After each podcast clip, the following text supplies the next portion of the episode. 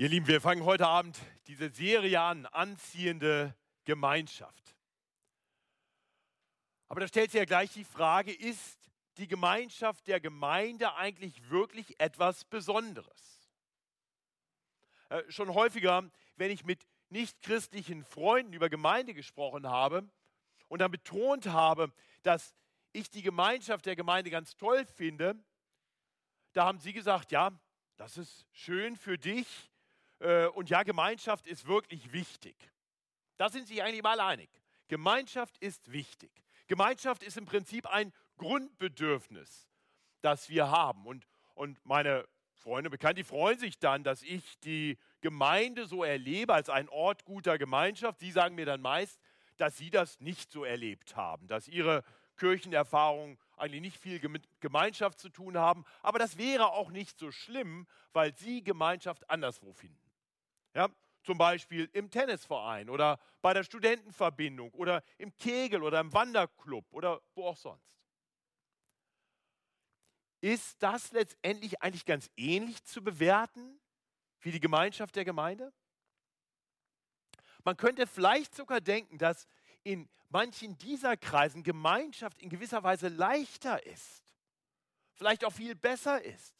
Schließlich bilden sich ja diese Gemeinschaften dann um bestimmte gemeinsame Interessen herum.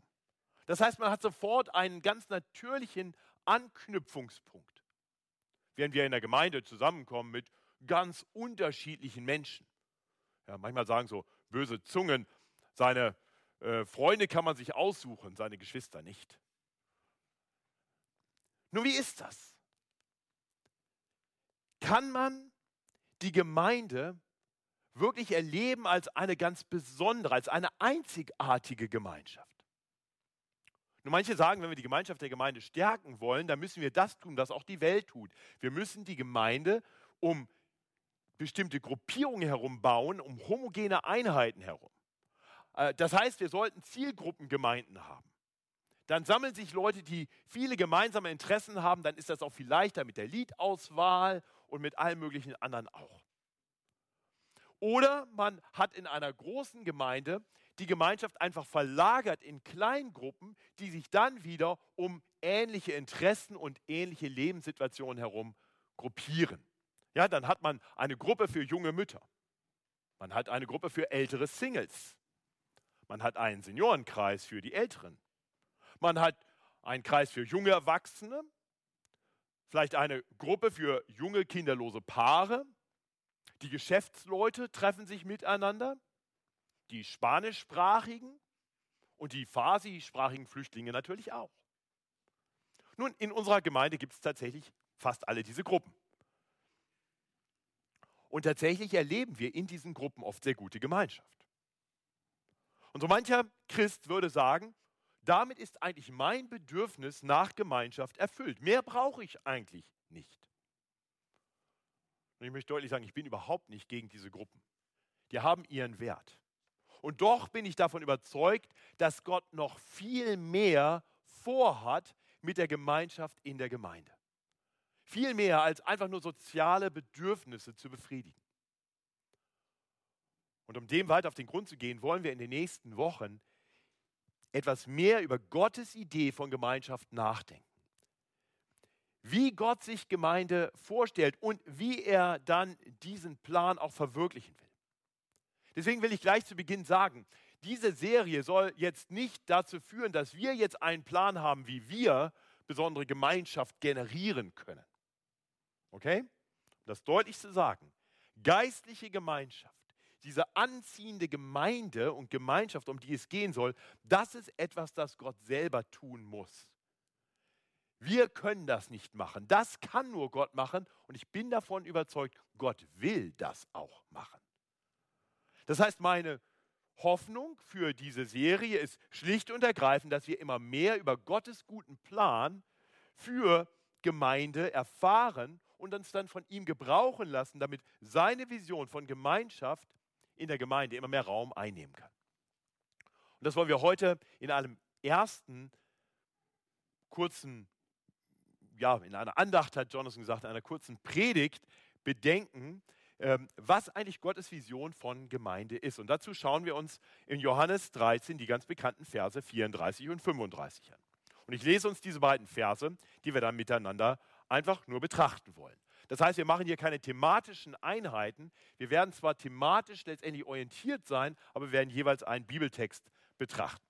Johannes 13, Vers 34 und 35. Dort spricht Jesus Christus. Ein neues Gebot gebe ich euch, dass ihr euch untereinander liebt, wie ich euch geliebt habe, damit auch ihr einander lieb habt. Daran wird jedermann erkennen, dass ihr meine Jünger seid, wenn ihr Liebe untereinander habt.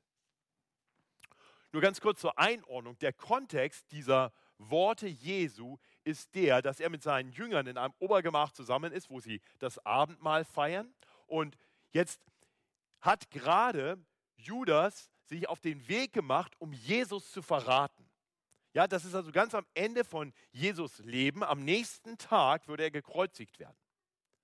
Und in, in dieser Situation deutet Jesus an, dass es nun an der Zeit sei, dass er verherrlicht würde, dass er gekreuzigt würde und sie dann verlassen würde. Und bevor er nun ans Kreuz geht, gibt er seinen Jüngern noch ein neues Gebot. Darum geht es hier. Ein neues Gebot, bevor Jesus geht. Etwas, was seine Jünger, was die Gemeinde, nachdem er gegangen ist, leben sollen, tun sollen. Und wir wollen jetzt dieses neue Gebot in drei Abschnitten betrachten. Zuerst wollen wir das Gebot selbst anschauen. Dann wollen wir über die Grundlage des Gebotes nachdenken. Was ist grundlegend für dieses Gebot? Und dann wollen wir bedenken, was ist eigentlich das Ziel dieses Gebots? Ja, das sind die drei Punkte. Das Gebot selbst, die Grundlage des Gebots und das Ziel des Gebots. Das Gebot selbst ist ein Gebot. Wir lesen das manchmal so, als wäre das eine nette Idee, ein Vorschlag. Aber nein, Jesus sagt, ein neues Gebot gebe ich euch, dass ihr euch untereinander liebt, wie ich euch geliebt habe. Wir merken auch, hier geht es also nicht um irgendeine Gemeinschaft, hier geht es um eine Gemeinschaft, die erfüllt ist von Liebe. Ich kenne genug Gemeinschaften, in denen man zwar nett miteinander zusammenkommt, aber bei denen nicht wirklich Liebe im Zentrum steht. Vielleicht kennt ihr das auch, so, so Gruppen, wo man sich nett trifft und äh, ganz gute Zeit miteinander hat und wenn einer nicht da ist, dann kann man über den mal so richtig lästern. Mal so richtig über den Abwesenden herziehen. Und da merken wir dann, also diese Gemeinschaft ist nicht wirklich gekennzeichnet von tiefer Liebe füreinander. Das ist dann tatsächlich wahrscheinlich mehr so eine Zweckgemeinschaft. Es hilft, das soziale Bedürfnis nach Gemeinschaft zu erfüllen, aber wahre Liebe ist hier nicht. Doch die Gemeinschaft von Gläubigen sollte sich von diesen weltlichen Gemeinschaften unterscheiden. Und ich möchte wirklich sagen, ich bin so froh und dankbar, dass ich das in dieser Gemeinde immer und immer wieder erlebe. Gemeinschaft, die von Liebe geprägt ist. Das Gebot, einander zu lieben, ist natürlich eigentlich gar kein neues Gebot. Nicht? Wir wissen schon im Alten Testament, schon im dritten Buch Mose, in Kapitel 19, Vers 18, finden wir das Gebot, du sollst deinen Nächsten lieben, wie dich selbst. Jesus wurde einige Zeit vor dieser Situation dort im Obergemach gefragt, was ist das größte Gebot? Und dann antwortet Jesus mit einer zweiteiligen Antwort. Er sagt zum einen, du sollst den Herrn, dein Gott, lieben von ganzem Herzen, von ganzer Seele und von ganzem Gemüt. Und dann fügt er dieses zweite an und sagt, und liebe deinen Nächsten, du sollst deinen Nächsten lieben wie dich selbst. Was ist also eigentlich so neu an diesem Gebot? Nun, der Maßstab, der Maßstab der Liebe. Nicht? Im, Im dritten Buch Mose Kapitel 19, Vers 18, ist der Maßstab für die Liebe, die wir zu unserem Nächsten haben sollen, die Selbstliebe. Du sollst deinen Nächsten lieben wie dich selbst. Und Jesus legt die Latte jetzt deutlich höher. Er sagt, ihr sollt euch untereinander lieben, wie ich euch geliebt habe. Das ist neu.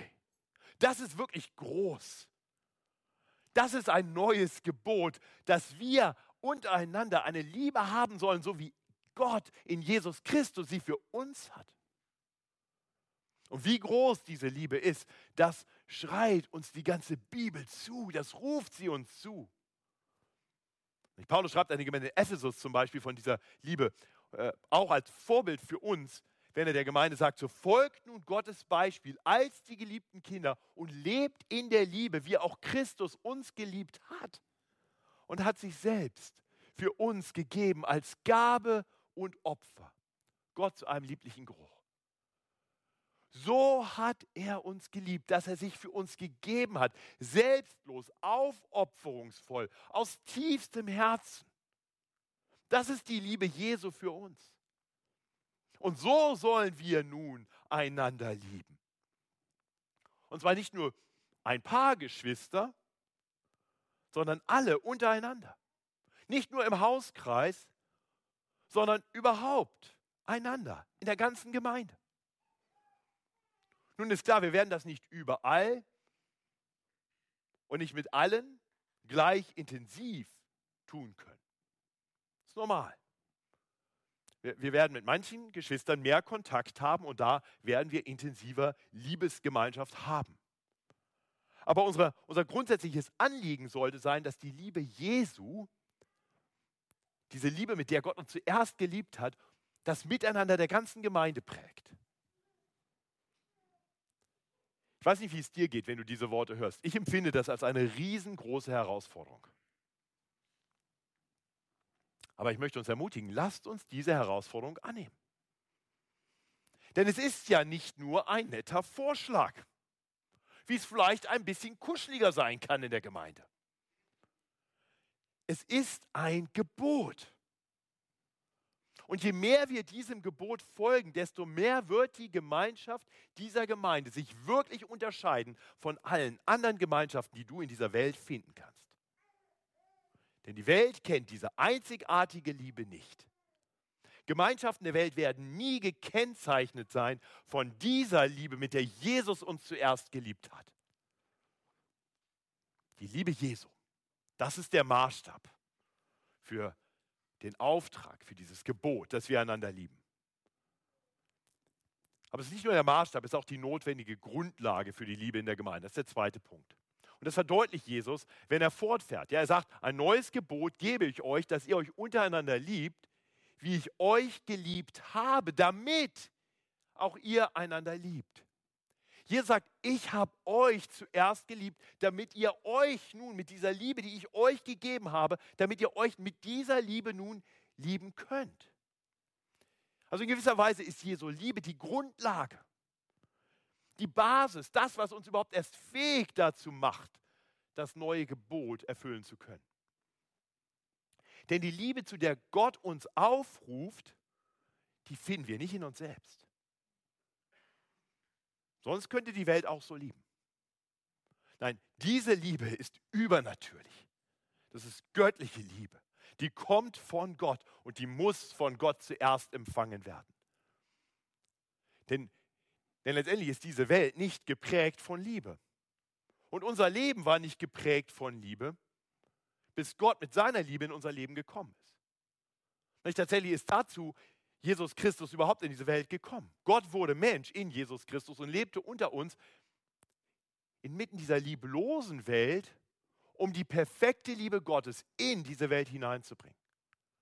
Da, wo wir Menschen uns von dem Gott der Liebe abgewandt hatten, unsere eigenen Wege gegangen sind, da, wo wir uns untereinander immer wieder verstritten haben, sieht Gott uns in seinem herzlichen Erbarmen und sagt, ich will meine einzigartige Liebe ausschütten über dieses lieblose Volk, damit sie Liebe empfangen können.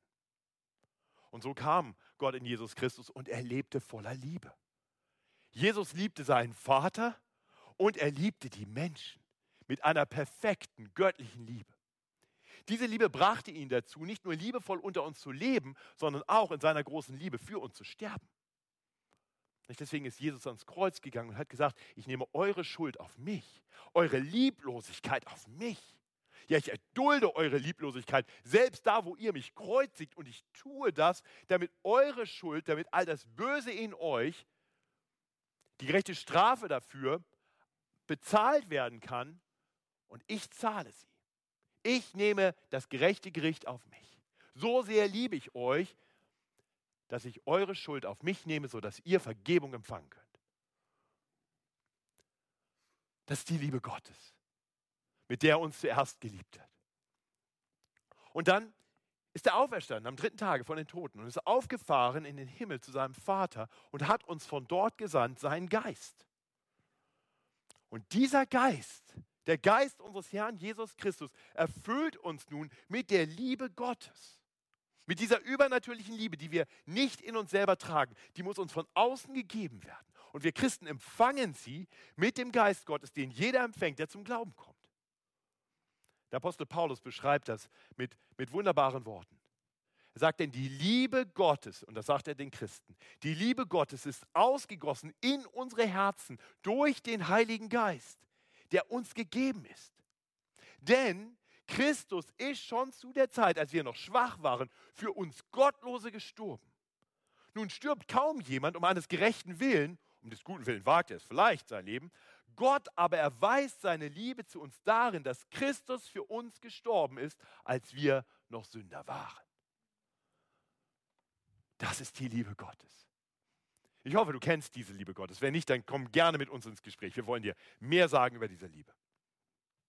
Aber, aber lieber Christ, diese Worte sind vor allem für dich. Denn vielleicht geht es dir ein bisschen so wie mir. Und es fällt dir manchmal noch recht schwer, wirklich alle deine Glaubensgeschwister zu lieben. Soll vorkommen. Okay, vielleicht wisst ihr nicht, wovon ich rede. Aber lass dir niemals einreden. Lass dir niemals einreden, dass es unmöglich ist, das neue Gebot, dem neuen Gebot zu folgen. Lass dir das nicht einreden. Wenn wir uns immer wieder auf Gottes Liebe für uns besinnen, wird uns das auch immer mehr dazu befähigen, einander so zu lieben, wie Jesus uns geliebt hat. Vielleicht ein, ein kurzes Wort an die Ehepaare, weil das die, die Keimzelle von Gemeinschaft auch in der Gemeinde ist. Wenn ihr eine christliche Ehe führt, dann heißt das nicht, dass es in eurer Ehe immer nur alles easy läuft. Das wisst ihr schon. Ist keiner erst seit einem Tag verheiratet, oder? Gut, dann wisst ihr das. In Ehe gibt es Konflikte. Aber es gibt in der Ehe eine Möglichkeit, in einer christlichen Ehe gibt es eine Ressource, die die Welt nicht kennt. Denn, denn wenn meine Frau und ich letztendlich einen Konflikt haben, dann weiß ich in letzter Instanz, dass ich meine Frau jetzt zuerst wieder lieben muss. Ja, also eine gute, eine gute Ambition in jeder Ehe ist, bei, bei jedem Streit, wenn ihr feststellt, oh, wir haben gerade Streit, sagen, mach es zu deiner Ambition, der Erste zu sein, der wieder liebt. Der Erste zu sein, der Vergebung sucht. Ich sage dir, in einer Liebe, in einer Ehe in dieser Welt ist das extrem schwierig. Weil du sagen wirst, wenn mein Liebestank leer ist, weil ich nicht geliebt werde, dann fällt es mir extrem schwer zu lieben.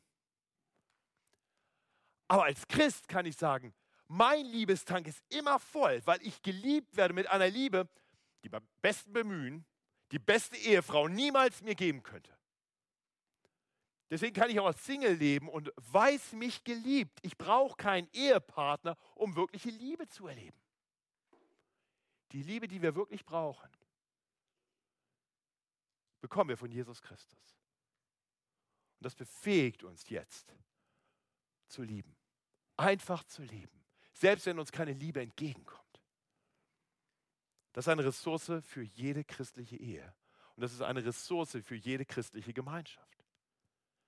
Wir sind befähigt zu lieben, auch da, wo wir keine Liebe empfangen, weil wir sie schon empfangen haben, in überreichem Maß von Jesus Christus.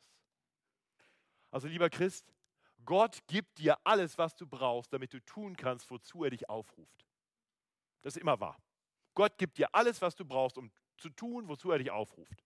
Und wenn er dich dazu aufruft, andere zu lieben, so wie er dich geliebt hat, dann darfst du wissen, er gibt dir auch die Ressourcen dazu. Und zwar durch seinen Geist, seine Liebe in dein Herz, damit du lieben kannst. Das ist also die Grundlage für die liebevolle Gemeinschaft, die wir in der Gemeinde haben können. Und in Vers 35 schließlich erklärt Jesus jetzt das Ziel, zu dem er das neue Gebot gibt. Ein neues Gebot gebe ich euch, dass ihr euch untereinander liebt, wie ich euch geliebt habe, damit auch ihr einander lieb habt. Daran wird jedermann erkennen, dass ihr meine Jünger seid, wenn ihr Liebe untereinander habt. Wir merken hier, die Gemeinschaft der Gemeinde ist ganz offensichtlich kein Selbstzweck. Jesus hat uns nicht nur mit seiner Liebe beschenkt, damit wir es besonders nett und liebevoll untereinander haben können, sondern damit wir ihn durch diese Liebe, die wir untereinander haben, vor den Menschen bezeugen können.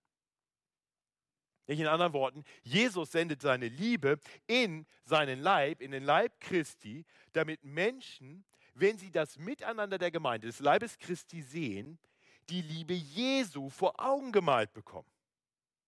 Ist dir das klar? Das ist der Auftrag der Gemeinde. Wir werden geliebt, mit der Liebe Gottes erfüllt, sodass wir jetzt in unserem Miteinander das widerspiegeln können. Jesus hat uns als seinen Leib hier auf Erden gelassen, damit wir das widerspiegeln können, was er ist. Seine Liebe soll sichtbar werden durch unser Miteinander. Wir sollen einander untereinander lieben mit der Liebe, mit der er uns geliebt hat, sodass die Welt erkennen kann, dass wir seine Jünger sind.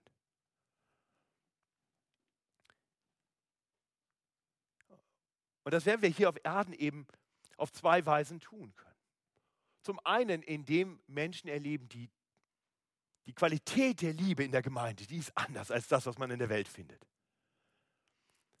Aber zum anderen soll nicht nur die Qualität der Liebe, oder man könnte sagen, in dem, in dem Buch, das wir da miteinander studieren, das ist die Tiefe der Liebe, wir sollen auch in der Breite eine Liebe haben, die zeichenhaft ist. Denn denn wie gesagt, Liebe innerhalb von relativ homogenen Gruppen, das kennt die Welt zu einem gewissen Maße noch. Nicht? Teens, die Gemeinschaft mit anderen Teens haben, das, findest du in der Welt. Studenten, die sie mit Studenten treffen, ja, das ist normal. Ja? Dass sich äh, Menschen aus einer anderen Kultur, die vielleicht alle Ausländer in einem Land sind, miteinander treffen. Ja, das, ist, das kommt vor. Junge Familien, die Gemeinschaft mit jungen Familien haben, ja klar. Senioren, die sich mit Senioren treffen, ja klar. Aber da, wo Menschen unterschiedlichen Alters, aus unterschiedlichsten Hintergründen, aus unterschiedlichsten Lebenssituationen, aus verschiedensten Gesellschaftsschichten zusammenkommen und in ihrer Gemeinschaft miteinander eine, eine große Liebe untereinander haben.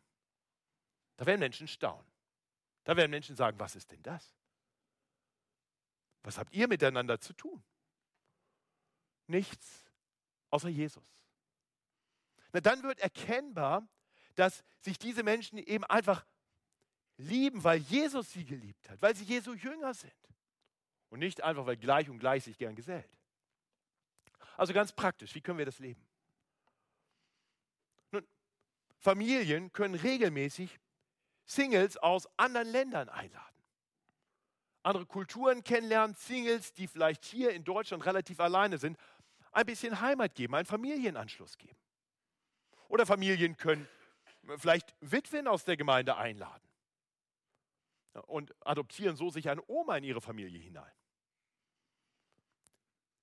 Senioren können Studenten oder junge Ehepaare einladen und mit ihnen Leben teilen, aus ihrem Leben erzählen, Gemeinschaft haben. Den jungen Leuten ein bisschen was weitergeben von ihrer Lebenserfahrung und inspiriert werden von der Energie der jungen Leute. Reiche Geschäftsleute können ganz bewusst sagen, hey, ich habe hier in der Gemeinde ein paar Leute, die haben nicht besonders viel Geld. Wie wäre es, wenn wir uns in der Mittagspause irgendwo treffen und ich lade dich, lieber Flüchtling, zum Essen ein? Und die Kollegen sagen, was für eine Firma arbeitet der denn? Oh, der ist mit mir in einer Gemeinde. Das ist mein Bruder im Glauben. Seht ihr, wenn, wenn jemand im Krankenhaus liegt und du hörst, hier ist ein älteres Gemeindemitglied krank, ruf doch mal am Sekretariat an und frage, welchem Krankenhaus ist die Person? Kann ich die besuchen gehen? Ich kann sagen, in der Gemeinde, in der ich früher war, ähm, habe ich irgendwann wurde gesagt, Helen Young liegt im Krankenhaus. Helen Young war so eine, eine, Oma der Gemeinde. Ich kannte sie nicht sonderlich gut, aber wir haben dann mit unserem Hauskreis gesagt, hey, lass uns mal zu Helen Young gehen und wir singen ihr ein paar Lieder. Und die meisten konnten ganz gut singen. Ähm, also wir wollten sie nicht bestrafen, einfach nur durch meine Stimme. Ähm, und dann sind wir zu Helen Young ins Krankenhaus gegangen und haben, haben Helen besucht.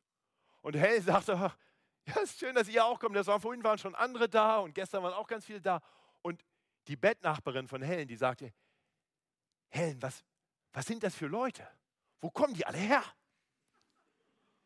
Und Helen hat gesagt, das sind alles meine Geschwister aus der Gemeinde, die mich lieb haben. Mit einer übernatürlichen Liebe. So können wir miteinander leben. Das beginnt damit, dass wir einander kennenlernen. Das beginnt damit, dass wir gleich, wenn der Gottesdienst vorbei ist, nicht uns wieder gleich und gleich gesellen und die grauen Häupter finden die grauen Häupter und die Studenten die Studenten und die Familien die Familien. Das beginnt damit, dass wir uns aufeinander einlassen, dass wir immer wieder schauen, klar, ich treffe auch meine Freunde in der Gemeinde, das ist auch gut und schön. Aber ich mache es mir zur Aufgabe, gerade wenn wir jetzt auch so eine Hauskreisserie beginnen, dass wir nicht einfach dadurch nur in unseren Gruppen zusammenbleiben, sondern dass wir ganz bewusst in den Gruppen miteinander überlegen, wie können wir als vielleicht relativ homogene Gruppe ganz bewusst andere erreichen, die anders sind als wir. Wie können wir dieser Welt helfen, etwas zu erfahren von der Liebe Gottes? Darum soll es gehen in dieser Serie. Also abschließend die Frage, kann das eigentlich gelingen in einer so großen Gemeinde? Sind wir nicht zu viele, um das wirklich leben zu können? Nun, die Antwort ist ganz simpel. Ja, das kann gelingen. Das kann gelingen, denn nicht lange nachdem Jesus seinen Jüngern diesen Auftrag gegeben hat, entstand die erste Gemeinde in Jerusalem. Und am Pfingsttag wuchs diese Gemeinde schlagartig von 120 auf 3000 Menschen an. Und über diese Gemeinde lesen wir in der Apostelgeschichte in Kapitel 2. Alle aber, 3000, alle aber, die gläubig geworden waren, waren beieinander und hatten alle Dinge gemeinsam. Sie kauften Güter und Habe, teilten sie unter alle. Sie aus unter alle, je nachdem es einer nötig hatte, und sie waren täglich beieinander im Tempel und brachen das Brot hier und dort in den Häusern, hielten die Mahlzeit mit Freude und lauterem Herzen, lobten Gott und fanden Wohlwollen beim ganzen Volk. Und wie, wie gebraucht der Herr das? Der Herr aber fügte täglich zur Gemeinde hinzu, die gerettet wurden. Das ist Apostelgeschichte 2, Vers 44. In Apostelgeschichte 4, Vers 32 heißt es dann, dass die weiter, noch weiter gewachsene Gemeinde, über die heißt es dann, die Menge der Gläubigen war aber ein Herz und eine Seele. Und dann in Apostelgeschichte 5, Lesen wir weiter in, in Vers 12. Sie waren alle in der Halle Salomos einmütig beieinander. Alle, wohlgemerkt, alle. Von den anderen aber wagte keiner ihnen zu nahe zu kommen, doch das Volk hielt viel von ihnen. Desto mehr aber wuchs die Zahl derer, die an den Herrn glaubten. Eine Menge Männer und Frauen. Das ist die Vision auch für unsere Gemeinde. Lasst uns untereinander lieben so wie Christus uns zuerst geliebt hat, damit die Welt erkennt, dass wir seine Jünger sind. Und sie sagen, das will ich auch. Ich bete mit uns. Himmlischer Vater, danke für diesen wunderbaren Blick darauf, wie wir miteinander leben dürfen. Und wir wollen dich bitten, dass du uns wirklich als Gemeinde weiter zusammenwachsen lässt, dass die Liebe immer mehr Raum einnimmt. Danke, dass sie da ist, weil du sie uns geschenkt hast. Und danke, dass wir erleben dürfen, wie sie schon an vielen Orten wirklich sichtbar wird und schenk, dass das weiter wächst. Zu deiner Ehre und den Menschen zum Zeugnis, auf das noch viele gerettet werden. Amen.